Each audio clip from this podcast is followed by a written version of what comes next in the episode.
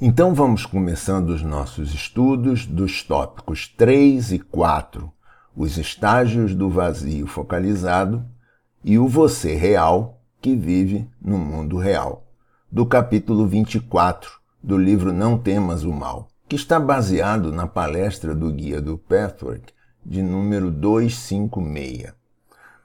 Vamos ver como que o guia nos leva nesse processo. Ele começa dizendo: olha, existem estágios.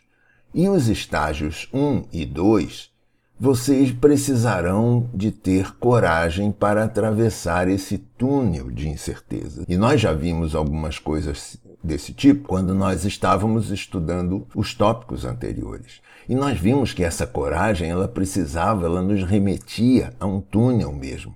E ela dizia assim: Nossa, mas esse túnel me dá medo, porque você vai precisar correr o risco de se permitir a essa grande quietude, que a princípio seria vazia de sentido, e essa palavra vazia nos levava para um medo, nos levava para um lugar de falta de existência, para um lugar de barulho interno da nossa mente.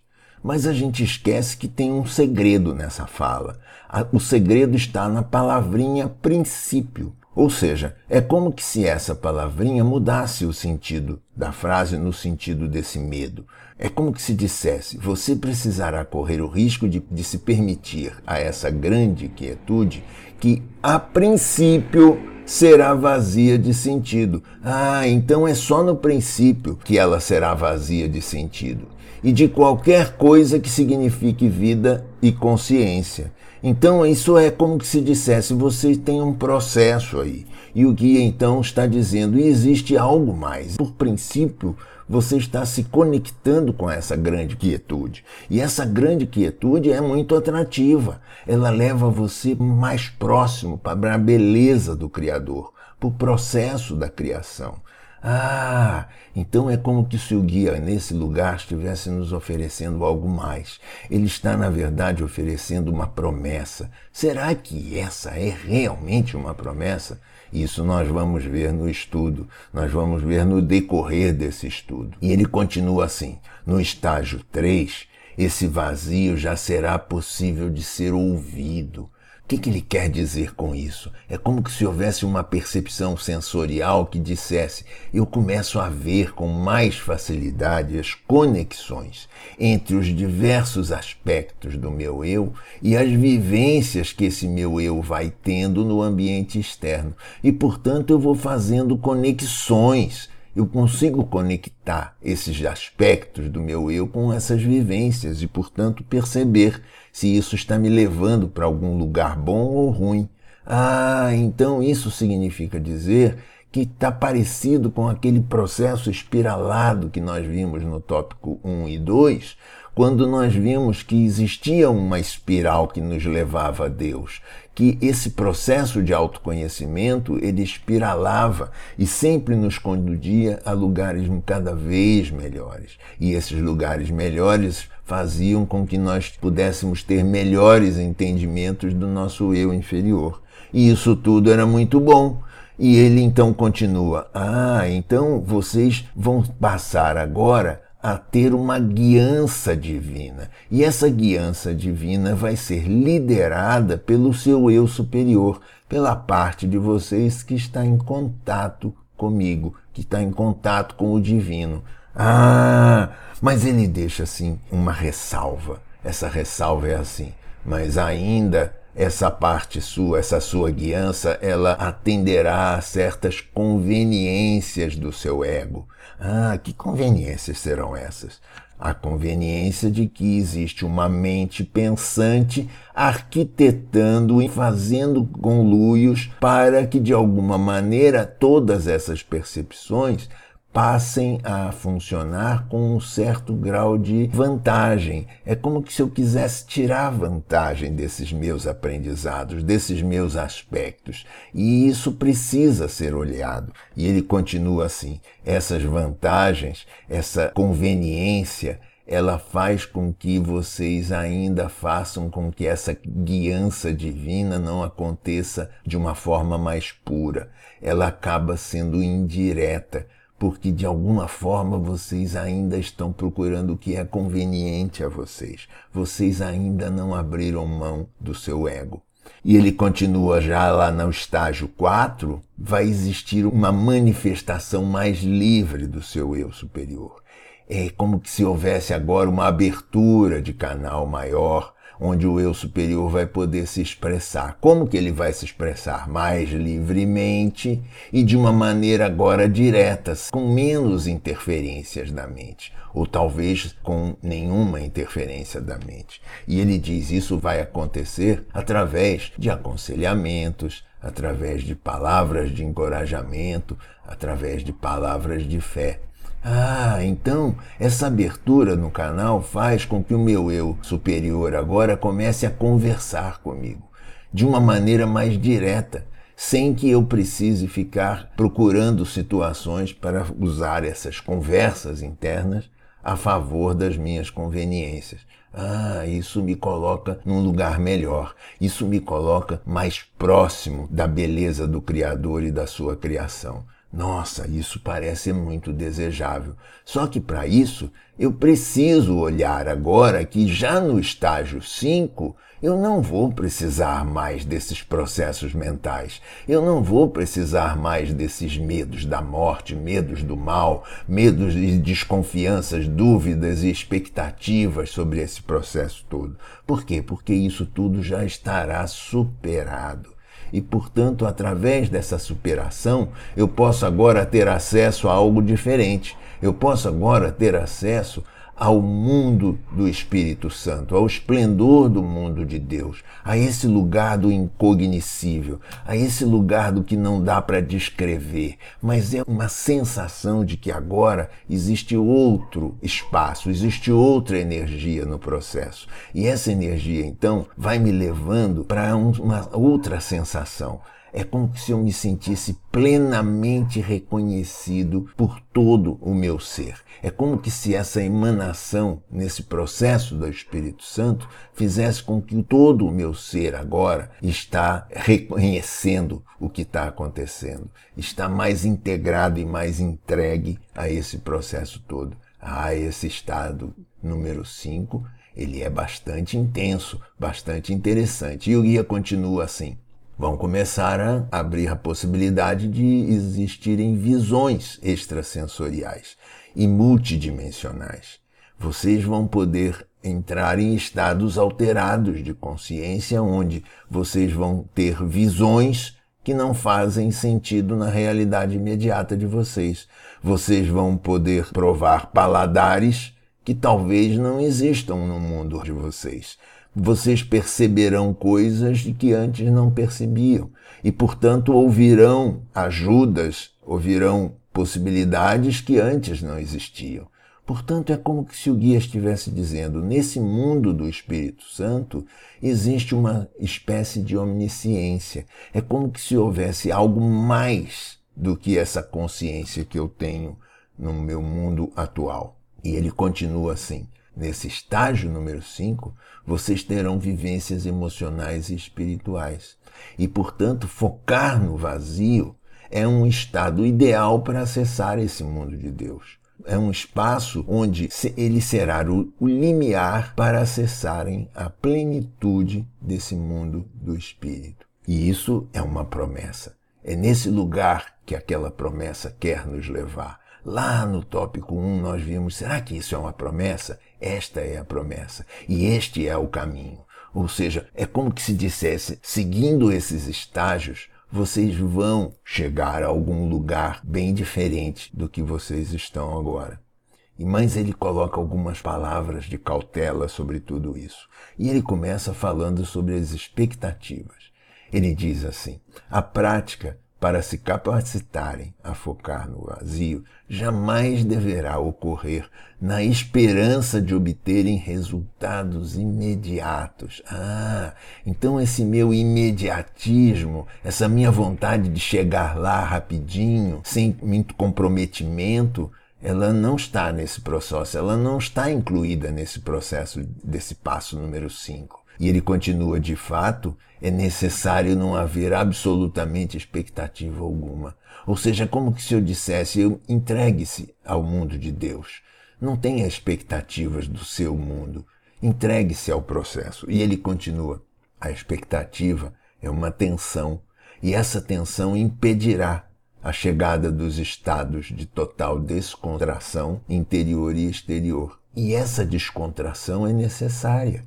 Então, precisamos tomar atenção a isso. E ele continua: e tal expectativa será sempre realista, pois ela pode levar muitas encarnações. E quem não é muito crente nas encarnações pode ler aqui como sendo muita sabedoria de alma, para que eu possa me desenvolver até que um ser humano consiga chegar perto dessas vivências. Então é como se dissesse, as expectativas, elas sempre me levam para um lugar de dificuldade e dificultam o meu caminho. E, portanto, eu preciso sair desse imediatismo e aceitar o caminho de Deus. E ele continua assim: o motivo de estar falando a vocês sobre esse tema é o de prepará-los para uma importante prática dentro dos diversos processos e aspectos da meditação. E isso já foi discutido no passado. Ele cita as palestras 182 e 194, que mostram a conexão entre os diversos tipos de meditação, principalmente aqueles que falavam sobre o imprimir a substância de alma e o expressar a alma. E, portanto, tudo isso nós vimos lá no capítulo 18 do livro Não Temas o Mal e também nas palestras 182 e 94. E ele diz: o motivo de estar falando a vocês sobre esse tema é o de prepará-los para uma importante prática dentro de diversos aspectos desse processo, dessa meditação. E ele diz: muitas das suas anteriores práticas meditativas lidaram com o aspecto de imprimir, de imprimir a sua alma com a intenção que vocês gostariam de obter. E devem continuar assim. Mas esse aspecto é uma limpeza da mente, que usa como uma ferramenta construtiva. E, portanto, essa impressão, o guia diz, é uma ferramenta, ela se torna um agente criador. E isso é muito importante. Deve continuar assim. Mas ele continua. Mas precisam saber que há outras etapas, outras fases e outras possibilidades. E devem encará-las com paciência, respeito e humildade. Ah, então essas expectativas têm que começar a virar paciência, respeito, humildade e devem ser encaradas como etapas, como fases, como possibilidades de serem desenvolvidas. Ah, palavras de cautela. E ele continua assim: precisarão entender que essas vivências lhes abrirão vastos espaços interiores, em que existirão muitos mundos, muitos universos, muitas esferas, muitas planícies, muitas montanhas sem fim, muitos mares de indescritível beleza. Então aqui já parece que existe algo multidimensional, algo que talvez nós nunca tenhamos contato com muita facilidade. Precisamos começar a abrir nossos canais para que nós possamos cada vez mais ter acesso a essas possibilidades. E ele continua dizendo: precisarão saber que esses espaços interiores não são abstrações, nem expressões simbólicas. Ah, então isso tudo não parece uma viagem. Parece, na verdade, um acesso novo que talvez eu não tenha nem ideia do que seja nesse momento, mas é que eu preciso saber que existe. Eles são muito mais reais e acessíveis que o mundo exterior, que é um mundo espelhado, que nós vimos no tópico 1 e 2, o mundo que acreditam ser a única realidade existente. Ah, então é como que se dissesse: nós precisamos saber coisas novas e precisamos aprender como chegar a elas. E ele continua: mas mesmo uma consideração ainda vaga e nebulosa sobre tudo isso já será capaz de mudar a sua perspectiva interna e criar uma nova abordagem para esse seu caminho. Ah, então peraí, mesmo ainda vaga e nebulosa, eu tenho alguma chance. Vamos ver que chance é essa. O guia continua. E não precisarão dedicar horas praticando a sua capacitação para focarem no vazio. O propósito não é esse, mas podem tentar atingi-lo, mesmo que apenas até certo ponto, toda vez que forem orar toda vez que forem meditar. Ah, então aqui tem uma história boa. Eu não preciso ficar no absolutismo, na intenção, na força, na tensão de conseguir fazer tudo direitinho. Mesmo que ainda vaga e nebulosa, essa possibilidade continua existindo para mim. E eu não preciso ficar gastando muito tempo da minha vida nisso. O propósito nem é esse, mas eu posso atingi-lo e mesmo que seja até certo ponto, toda vez que eu oro, toda vez que eu medito, toda vez que eu estou em contato com o melhor de mim. E ele ainda continua: ou podem terem usado sua mente para imprimir a substância de sua alma e melhor alinhá-la ao intento divino. Ah, toda vez que eu imprimir a substância da minha alma na direção desse intento divino, isso significa dizer que eu já estou progredindo no meu processo, que eu já estou nesse caminho e que, portanto, existe algo que eu já estou fazendo. E isso é muito bom. E o guia então vai fechando as palavras de cautela, dizendo assim: os imediatismos funcionarão apenas como nocivas expectativas irrealistas, como ruídos, como emoções negativas que só atrapalham. E será necessário haver desenvolvimento pessoal e evolutivo que incluirão processos temporais. Ah, vai demorar algum tempo. E encarnatórios. Ah, vai depender da sabedoria da minha alma, da ideia das minhas encarnações, dos processos das minhas encarnações. E tudo isso então começa a me deixar cada vez mais claro que eu preciso ter alguma atitude perante essa cautela. E essa atitude é: eu preciso considerar a meditação na minha vida, eu preciso considerar a paciência na minha vida, eu consigo olhar para a minha verdade e manter essa verdade como parte integrante desse processo.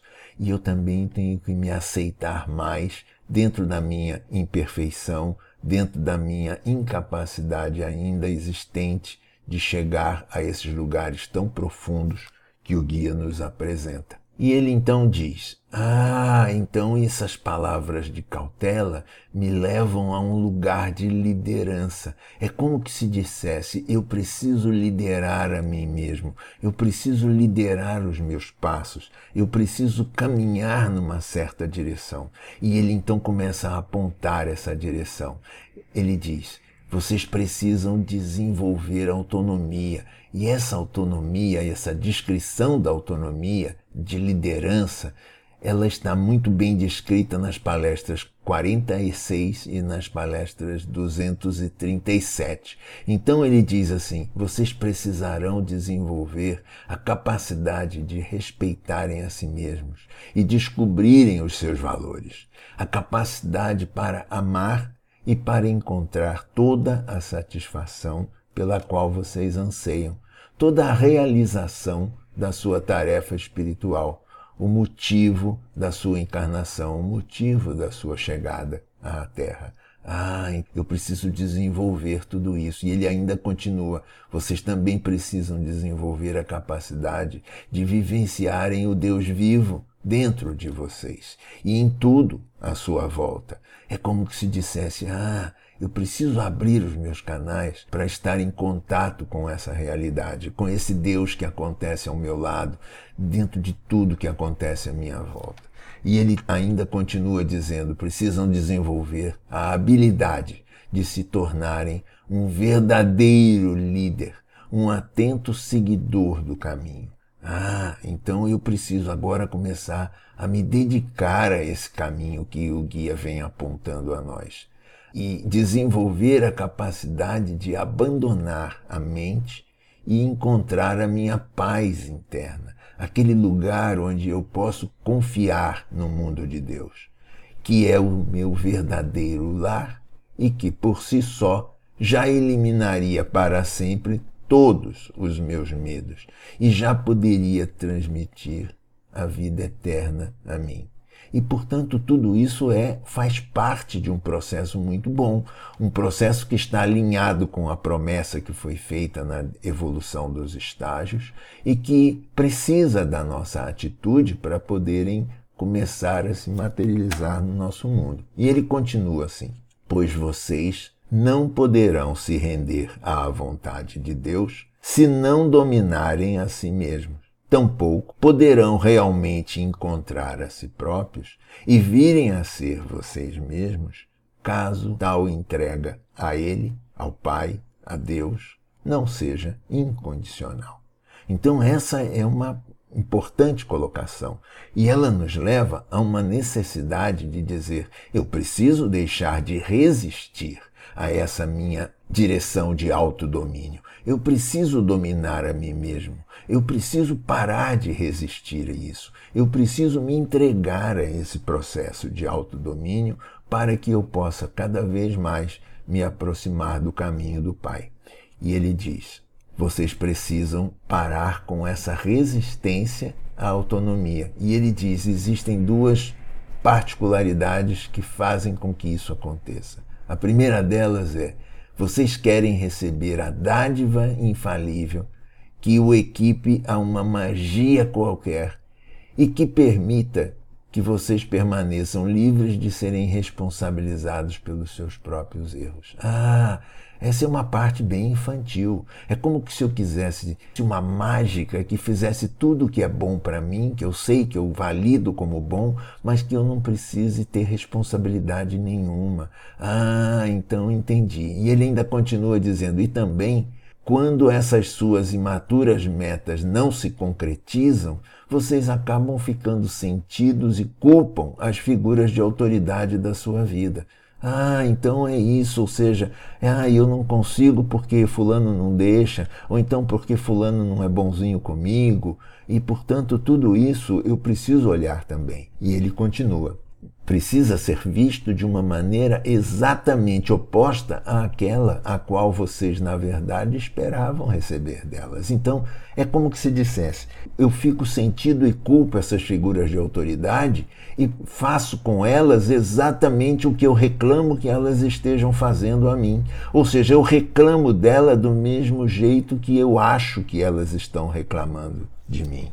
E, portanto, tudo isso precisa ser aprendido. E o guia então nos explica melhor. Quando vocês esperam uma dádiva infalível, uma mágica da vida, essa desejada liberdade significa fazer o que vocês bem quiserem.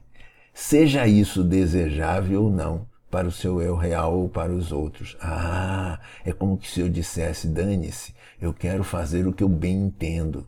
E ele continua assim: vocês não querem passar por nenhuma frustração, sequer se sujeitarem a qualquer disciplina apropriada. Ah, então essa é a descrição da, da infância, do processo infantil, do processo imaturo, que não nos leva a lugar algum. Mas é isso que é colocado nessa primeira alternativa, nessa dádiva mágica que nós acabamos continuando querendo receber.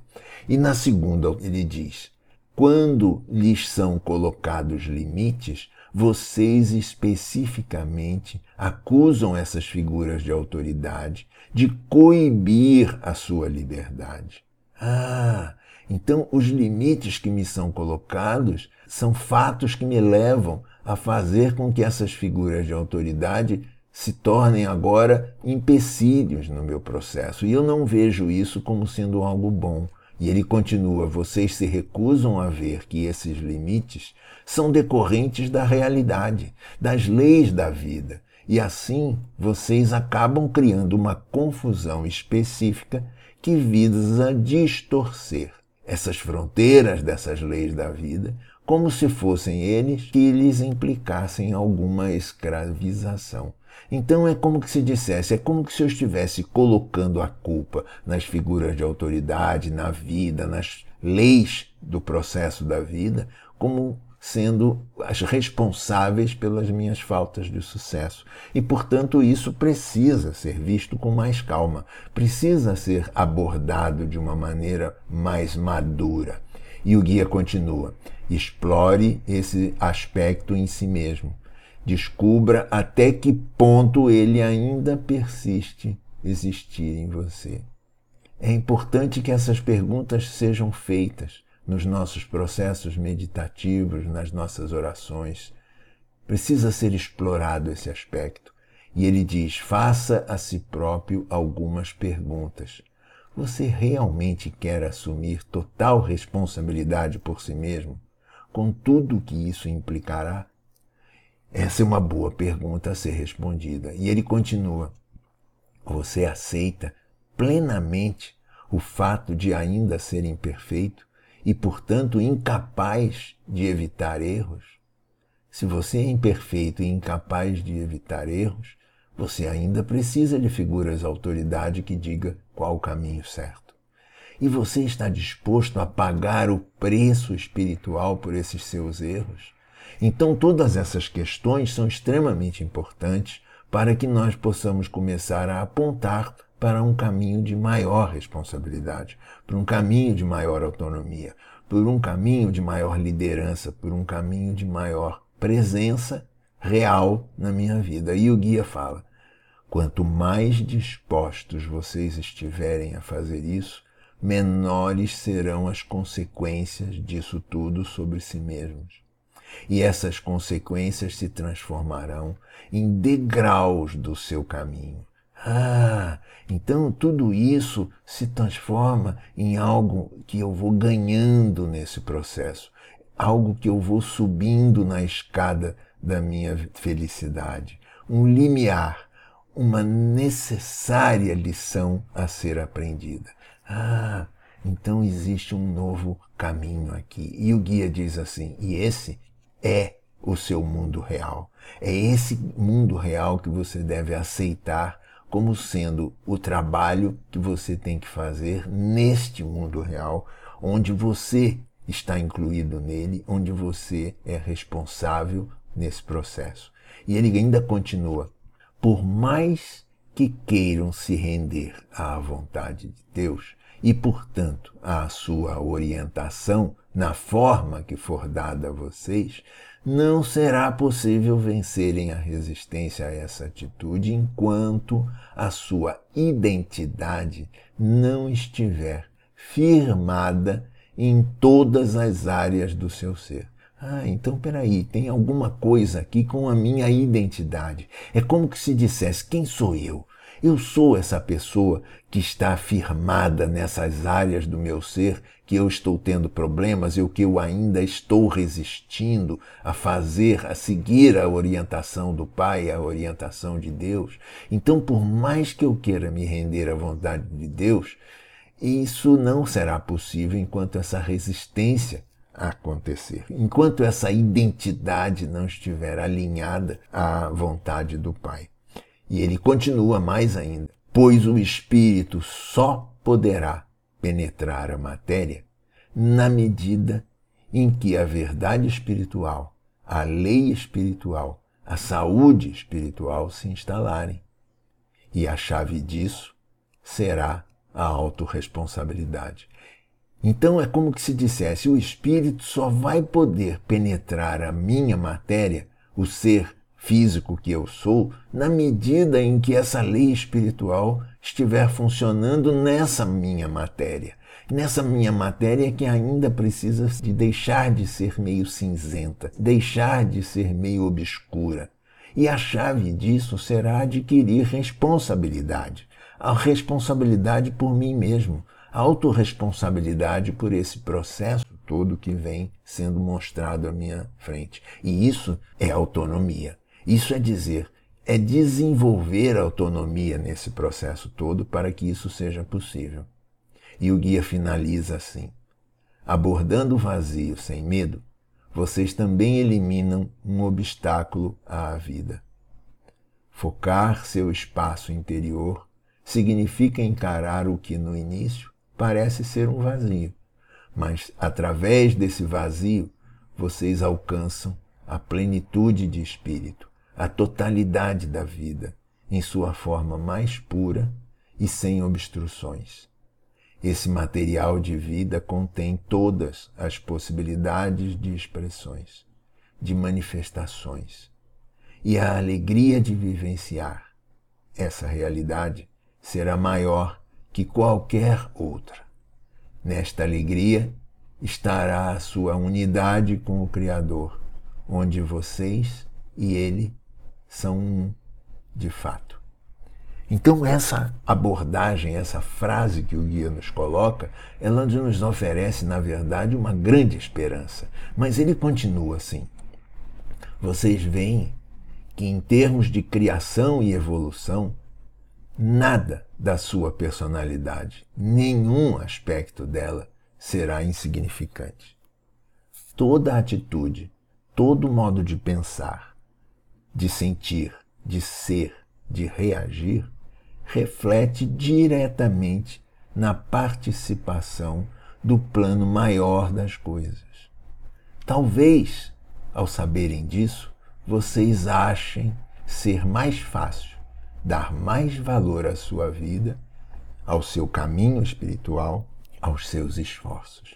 Então, essa segunda colocação aqui diz: talvez fique mais interessante vocês perceberem de que isso tem grandes vantagens para vocês do ponto de vista evolutivo.